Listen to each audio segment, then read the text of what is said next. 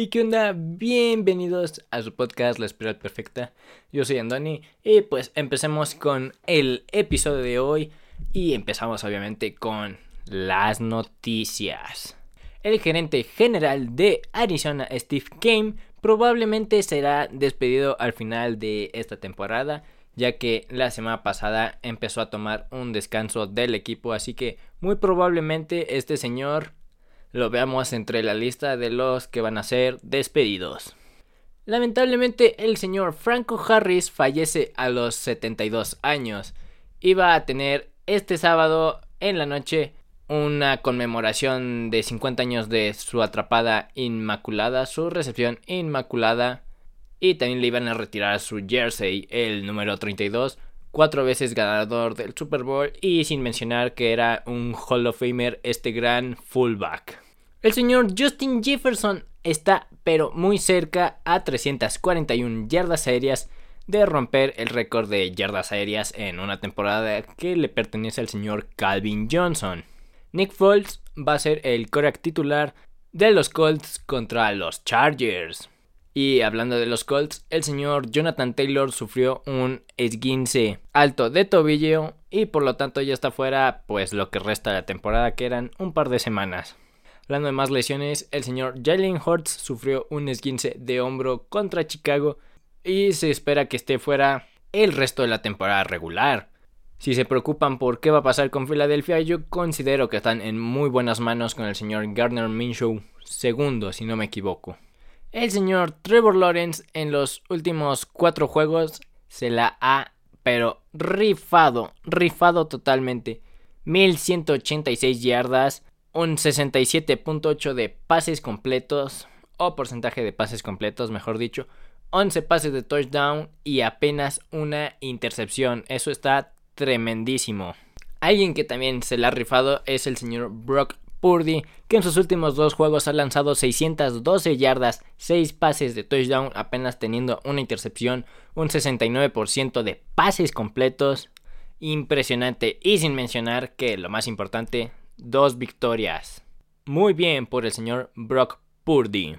Como era de esperarse, Kansas gana su división por séptima vez consecutiva, empatando a los Rams que la ganaron del 73 al 79 como la segunda mayor cantidad en la historia de la NFL.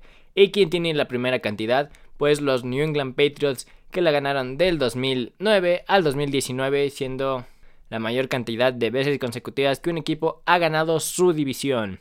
¿Quién ganó su división? Los Vikings ganaron su división, 49ers ganó su división. Así que pues vamos a ver el orden de las primeras 10 selecciones del draft. En primera selección tienen los Texans, la primera, Chicago tiene la segunda, por el trade del señor Russell Wilson, Seattle tiene la tercera, Detroit tiene la cuarta, Arizona tiene la quinta, los Colts tienen la sexta, Atlanta tiene la séptima, Panthers tiene la octava, Philadelphia tiene la número 9 y las Vegas Raiders tienen la número 10. ¿Cómo se están viendo los playoffs a esta altura de la temporada? Por un lado, primer sembrado Bills, del otro Philadelphia. Vamos con los juegos de Wildcard. Sería Dolphins contra Kansas, ese estaría buenísimo.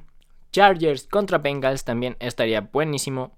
Ravens contra Titans se han enfrentado varias veces tanto en temporada regular como en playoffs estos últimos años. Va a estar interesante. Mientras que en la nacional, Commanders contra Vikings, interesante ese. Giants contra 49ers, hay rivalidad entre estos dos equipos, así que estaría interesante. Y finalmente Cowboys contra Tampa Bay. Que es de, pues ya sabemos que la NFC South está, pues, eh, no hay tanta competición y son equipos mediocres.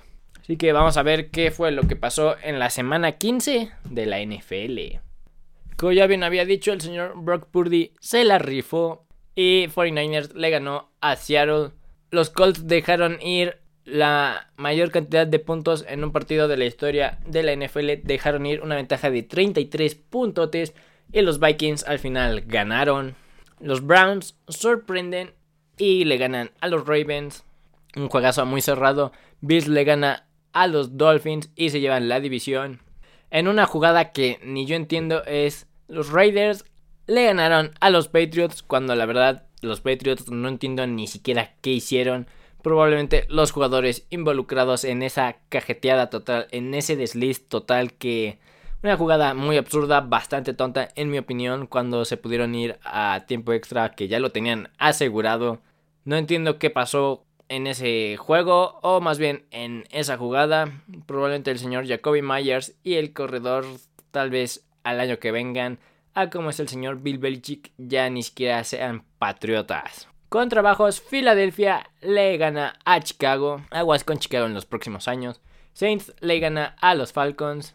Detroit le ganó a los Jets. El señor Robert Saleh al final tuvo la oportunidad de empatar, pero no manejó bien el reloj. Necesita más experiencia. En mi opinión, ya no debería de hacer ese tipo de errores el señor Robert Saleh, pero es parte del aprendizaje que va teniendo como entrenador en jefe. Steelers le gana a las Panthers. Como bien había dicho, Jaguars le iba a ganar a los Cowboys y así fue, aunque fue en tiempo extra impresionante. Los Texans vuelven a sorprender, pero esta vez tampoco supieron amarrar el triunfo y los Chips en tiempo extra al final ganaron. Como era de esperarse, Cardinals nunca ha ganado en su historia en Denver y Denver se lleva la victoria. Chargers se lleva la victoria en un juego muy cerrado contra Tennessee.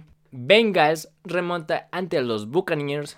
Los Giants le ganaron a los Commanders y en mi opinión, el arbitraje se vio muy, muy benefactor y benefició mucho a los Giants cuando sí debían de haber marcado uno que otro castigo que no marcaron. Pero bueno, es lo que suele pasar. Y al final, los Packers, como debían haber ganado, le ganaron a los Rams. Así que vamos a ver qué pasó en la semana 16 de la NFL. El jueves por la noche tenemos Jacksonville contra los Jets. Los Jaguars se ven motivados, así que yo me iría a Jacksonville, pero los Jets deberían de ganar.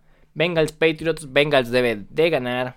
Bills Bears, los Bills deben de ganar. Saints Browns, pues los Browns se pueden colar a playoffs y yo creo que los Browns deberían de ganar. Texans Titans, Titans deberían de ganar, pero es un juego divisional. Seattle Chiefs, ese va a estar muy bueno, los Chiefs deberían de ganar. Giants Vikings, va a estar muy bueno ese juego. Yo creo que los Giants podrían ganar, pero la verdad es de que los Vikings deberían de ganar.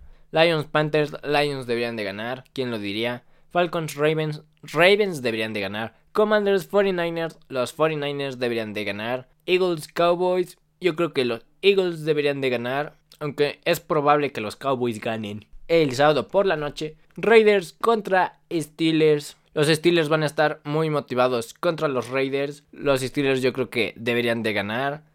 Pero los Raiders también tienen, tienen con qué ganar, la verdad. Packers, Dolphins, Dolphins, Broncos, Rams. Yo creo que los Rams deberían de ganar. Buccaneers, Cardinals. Los Buccaneers deben de ganar. Y finalmente el lunes por la noche, Chargers, Colts. Los Chargers deberían de ganar. En el colegial pasaron cosas, la verdad, bastante interesantes. El señor Drew Brees acepta un trabajo en su alma mater, Purdue donde será el coach asistente interno de dicha universidad. Dylan Rayola, el prospecto número uno para la clase del 2024, ya no se va a ir hacia Ohio State, que era hacia donde se esperaba que fuera. Creo que esa victoria de Michigan sobre Ohio State le está afectando, pero bastante duro a esta universidad.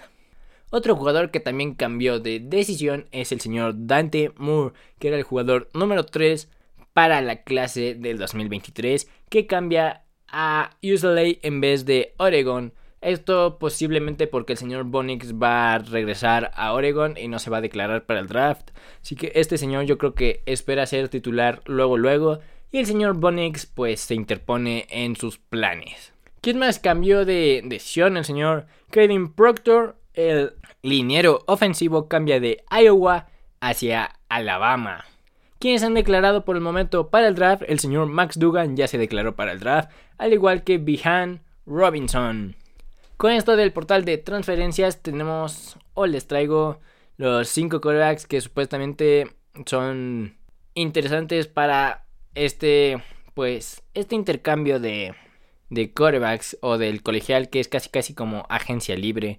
El coreback de Coastal Carolina, Grayson McCall, ha entrado en el portal de transferencias, al igual que Spencer Sanders, el coreback de Oklahoma State, igual el hijo del señor Dion Sanders de Jackson State también va a entrar al portal, probablemente vaya hacia donde se dirige su señor padre a Colorado. Y pues vamos a ver en dónde cae al final. El ex coreback de Clemson, señor DJ, se, quién sabe hacia dónde se dirige. Muchos lo califican como un mal coreback. Y pues por algo yo diría que el señor Klubnik le quitó, le quitó su chamba. Vamos a ver en dónde cae. No creo que caiga en una gran universidad. Pero pues vamos a ver qué le espera a este señor. Y finalmente el señor Davis Brin de Tulsa. A ver dónde caen estos señores. Y pues no ha habido gran cosa en los tazones. Los tazones que se han jugado pues no son de gran importancia. Toda esta semana va a haber tazones.